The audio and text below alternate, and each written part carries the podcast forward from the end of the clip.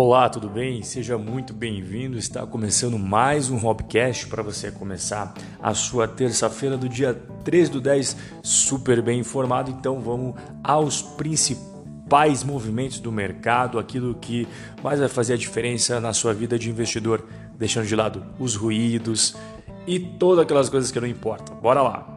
A Disney anunciou a após o fechamento do mercado dos Estados Unidos nessa segunda-feira, dia 12, lembrando que o feriado foi apenas no Brasil, os Estados Unidos funcionou normalmente, que está mudando o seu foco primário. Pois é, e sabe qual que será o novo foco primário da Disney? Streaming.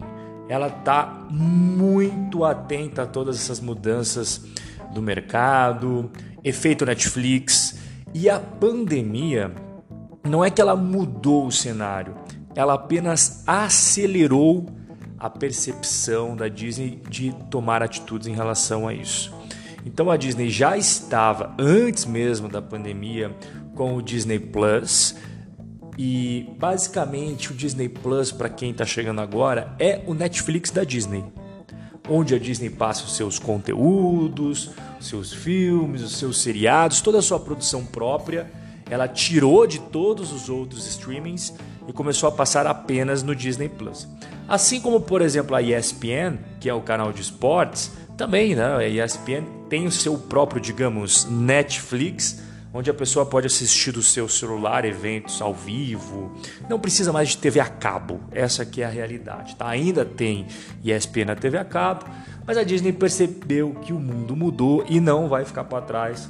E agora ela anunciou essa reestruturação focando diretamente em streaming. Será que o mercado gostou? Com certeza, porque logo depois do anúncio as ações explodiram aí no aftermarket da bolsa de Nova York. Nós chegamos aí ao finalzinho de 2020, estamos nos encaminhando para metade de outubro. Então temos aí mais metade é, de um mês, novembro, dezembro e acabou 2020. Só que alguns investidores falam que já era, né? não tem mais nada para acontecer na bolsa, é isso aí, agora focar em 2021. Só que eu não vejo dessa forma. Até comentei isso nos stories. Existem alguns eventos ainda que podem acontecer. E eu vou falar de quatro aqui para você e vou inclusive mencionar aquele que eu mais acredito que tem a chance de realmente acontecer ainda em 2020. Bom, primeiro, a reforma do Brasil. Não acredito que vai acontecer. Apesar de que está no radar de muita gente, eu sinceramente não vejo que isso possa acontecer em 2020. Ainda mais que tem eleições municipais. É, não é o momento mais adequado para fazer reformas que, via de regra, são impopulares. Segundo ponto, eleição nos Estados Unidos. Isso eu realmente estou bastante atento porque o que acontece na bolsa americana respinga na bolsa brasileira.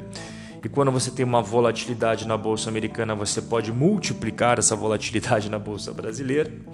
As eleições norte-americanas estão marcadas para 3 de novembro, então já anote aí, tá? Estamos a menos de um mês das eleições norte-americanas.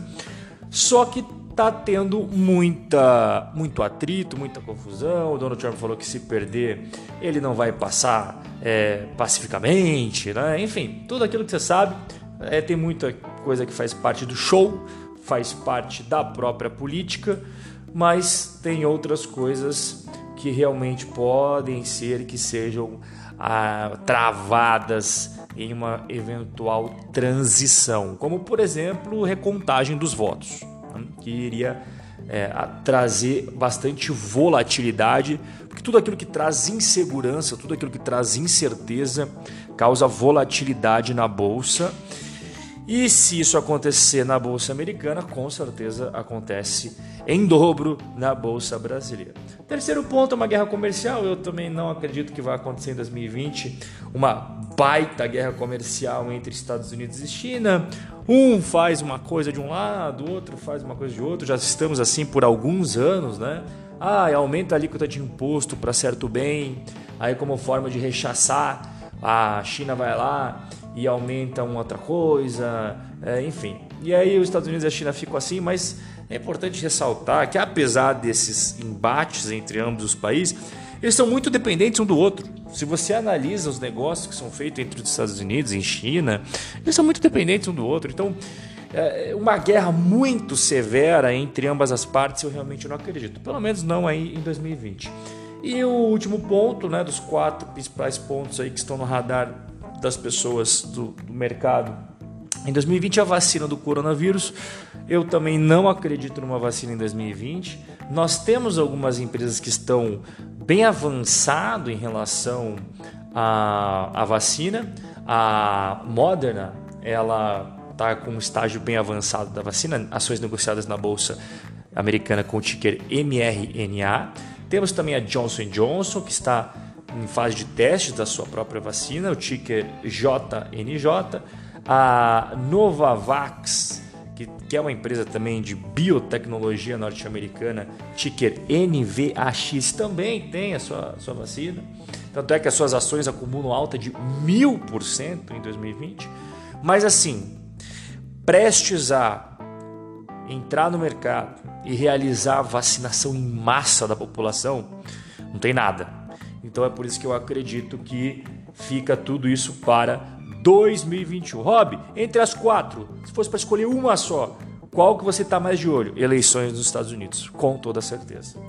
E já que nós estamos falando de eleição norte-americana, bom, ah, os dados mais recentes aí do dia 12 de outubro indicam Joe Biden com 51,8% e Donald Trump com 41,6%. É uma grande diferença e essa diferença aumentou muito é, depois do primeiro debate entre ambos, por incrível que pareça, aumentou bastante essa diferença, tá? É, o Donald Trump já esteve com menos intenções de votos, se a gente pegar os dados históricos que começam lá em 1 de setembro de 2019, tá? Mas mesmo assim ele, ele é, tá bem atrás do, do Joe Biden. É uma vantagem que o Biden tem aí de 10,2%. É, então é um gap muito grande. As eleições ainda não acabaram, mas o mercado de forma geral já está meio que considerando as, as, eleições do Biden, Biden como algo quase que certo. Né? A menos que aconteça uma reviravolta que seria histórica, mas o mercado já está até analisando mais de perto as eventuais políticas do Biden, principalmente aumento de impostos, fim de algumas isenções que o Donald Trump concedeu. O mercado já está mais esperando o Biden do que é, qualquer outra, outro resultado. Mas eleição é igual ao jogo de futebol, né, meu caro? Só acaba quando o juiz apita. Quantas viradas históricas você já não deve ter visto, né?